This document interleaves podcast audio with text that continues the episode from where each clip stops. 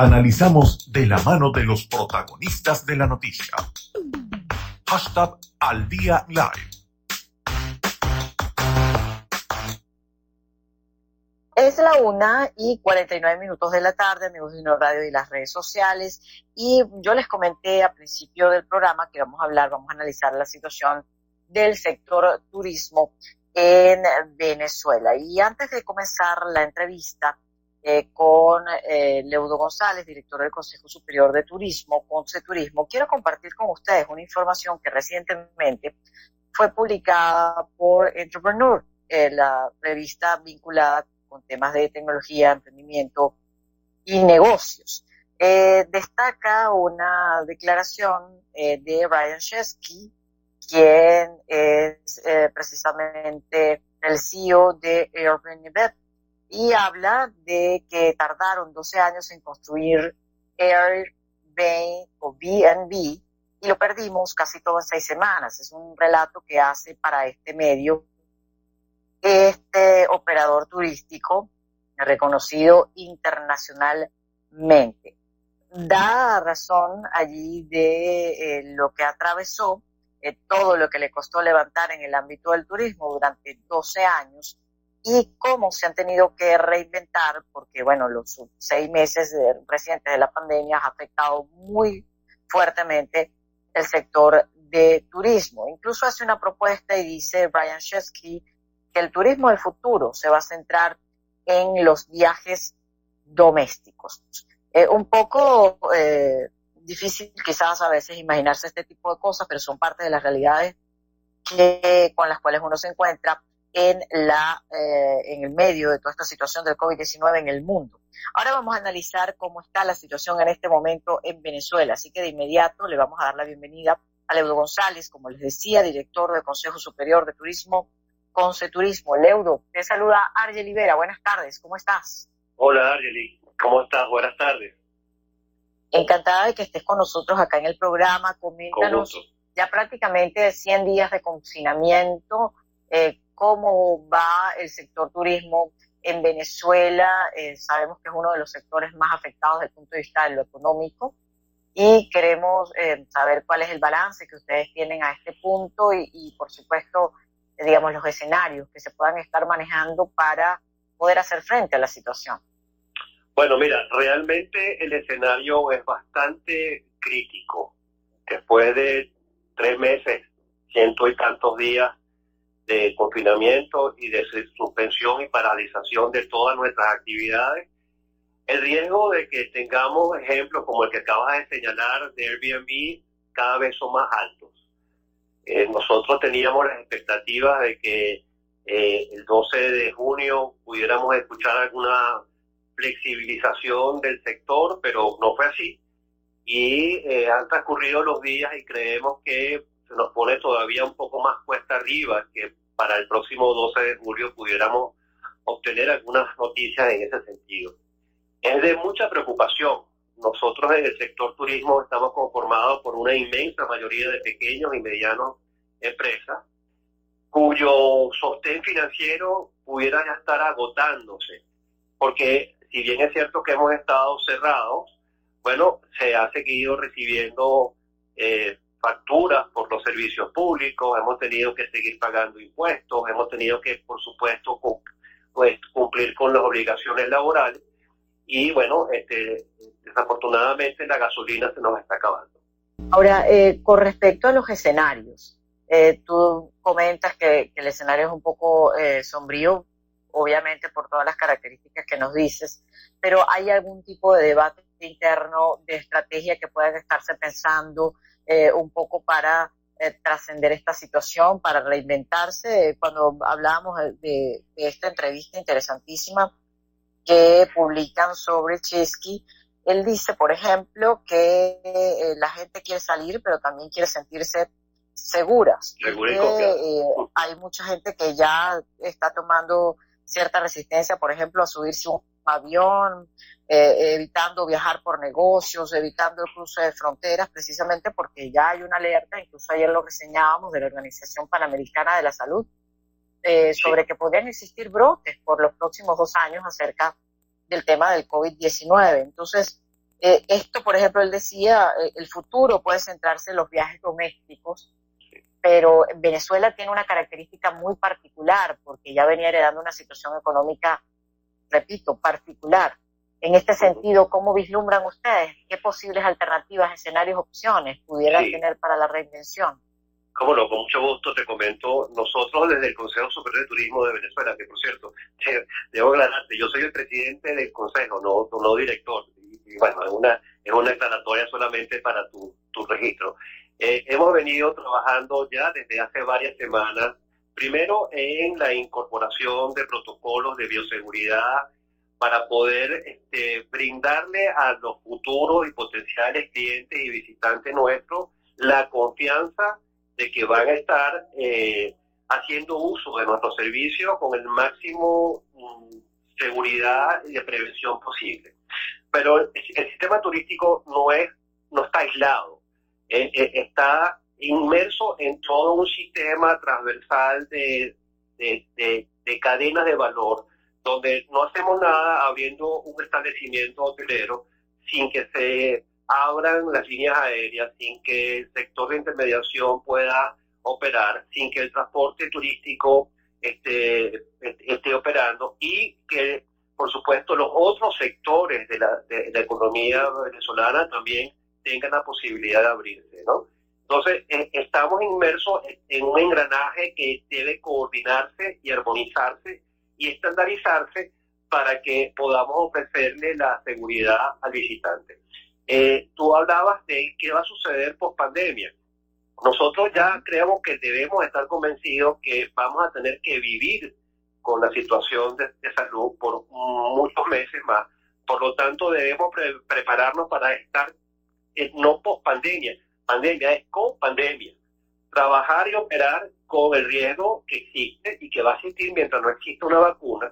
Y por eso es tan importante la implementación de protocolos de seguridad que de alguna manera puedan quizás no garantizar la completa eh, eliminación del virus, pero sí la previsión posible para que nuestros huéspedes y visitantes puedan sentirse seguros.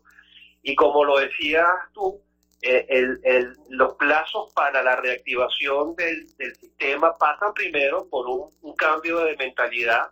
El, turismo cambió de ahora en adelante, este, pasando primero por un turismo local, un turismo de, de adyacencia, en donde uno pueda comenzar a sentir la seguridad en el entorno cercano, para luego irse abriendo en posteriores etapas progresivas a traslados un poco más largos, a una eh, visitas a sitios de atracción turística eh, en el estado y en esa medida ir progresivamente abriendo, digamos, las fronteras entre estados para finalmente, ojalá en el corto plazo, pero espera, eh, creemos por todo lo que conocemos hasta ahora que no va a ser sino hasta finales de año, por, el próximo año 2021, pudieran entonces haber las coordinaciones entre países para poder abrir las fronteras y entonces sí, bueno, recibir turistas internacionales y ser turistas internacionales también nosotros. Mientras eso ocurre, eh, ¿qué posibilidades hay de alianzas del sector turismo como para poderse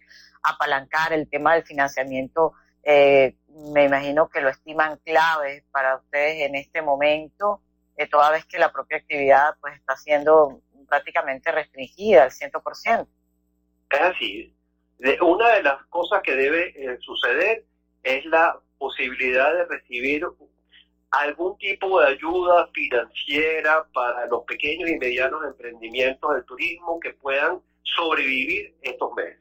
Eh, tiene que haber las medidas económicas, este, fiscales y financieras en el país para que podamos permitir que muchos de nosotros podamos sobrevivir estos meses que van a ser de, tratar de eh, fortalecer la oferta, pero también de entusiasmar la demanda de nuestros servicios. Entonces, evidentemente pasa por que exista la coordinación público-privada para lograr este tipo de, eh, digamos, ayudas que nos permitan sobrevivir los meses que nos faltan por sobrevivir. ¿Hay alguna otra alianza con algún otro sector de la economía que de repente pudiera estar haciendo el sector turismo para apalancarse en en el transcurso de, estos meses que, prevalece esa situación? Bueno, fíjate que el tema de las alianzas es fundamental porque nos, nos encontramos en este momento revisando cómo podemos fortalecernos alrededor de todos los sectores económicos. Te repito, nosotros no hacemos nada abriendo nuestra Santa María si el sector comercio no abre o si el sector industrial no se reactiva, porque de allí van a surgir los primeros, digamos, demandas de nuestros servicios. Cuando empecemos a eh, recibir solicitudes de alojamiento por necesidades, en principio comerciales o en principio de negocios, donde evidentemente tendría que haber una coordinación y, y, armonización entre todos los sectores para permitir que, bueno, los visitantes empiecen a hacer uso de nuestros servicios y en la medida en que se logre la confianza, ir expandiendo una onda, eh, digamos, expansiva, positiva, para lograr que los futuros visitantes de esparcimiento y de, y de recreación puedan hacer uso de nuestros servicios. Amigos de radio y de las redes sociales, estamos conversando con Leudo González,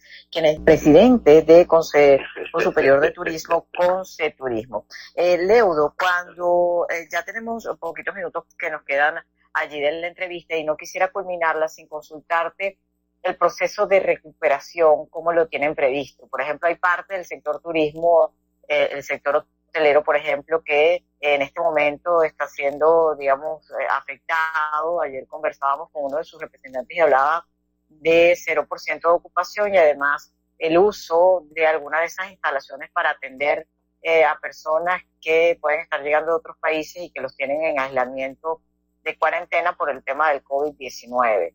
Eh, ¿Cómo vislumbran e-, este tipo de situaciones? ¿Hay seguridad en este momento en Venezuela o haría falta eh, hacer algunos ajustes desde lo jurídico eh, o desde algún otro ámbito para que pueda impulsarse el sector turístico eh, o, o, recuperarse el sector turístico luego de toda esta situación que se atraviesa.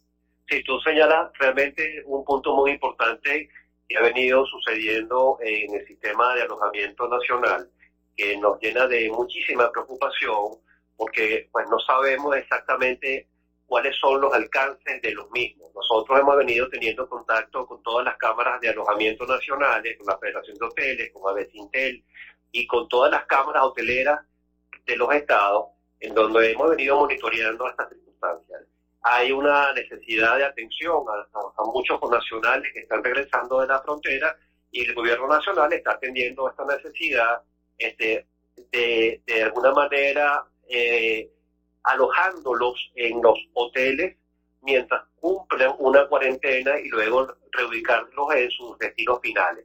E, esta circunstancia pudiera prolongarse por un tiempo y eso, por supuesto, conllevaría a que estos hoteles que están siendo utilizados o que sus espacios han sido cedidos para esta contingencia estén en una, en una situación de desventaja con respecto al sistema entero.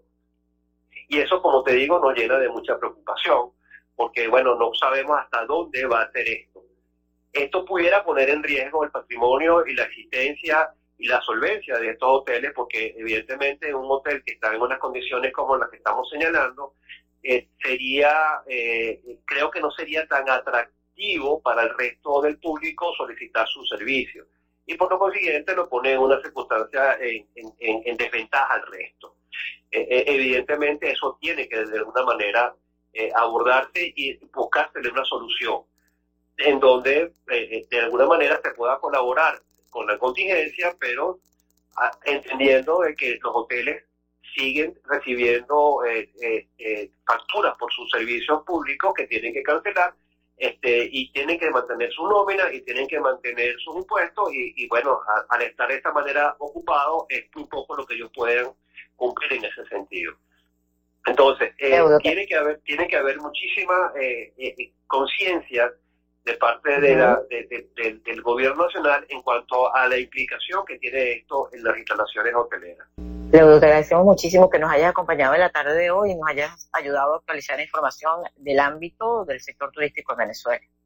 Con mucho gusto, estamos siempre a la orden, Yate. Amigos de No Radio de las redes sociales, era Leudo González, presidente del Consejo Superior de Turismo, Conce Turismo, con quien estábamos conversando.